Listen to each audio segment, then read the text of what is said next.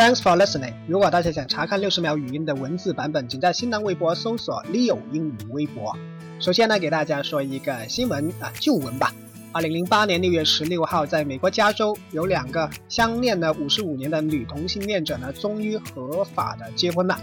看到这个新闻，让我很感动啊，也很感慨。啊，说到女同性恋呢，英文叫做 lesbian，lesbian 啊，也叫做女同、拉拉、百合、蕾丝边。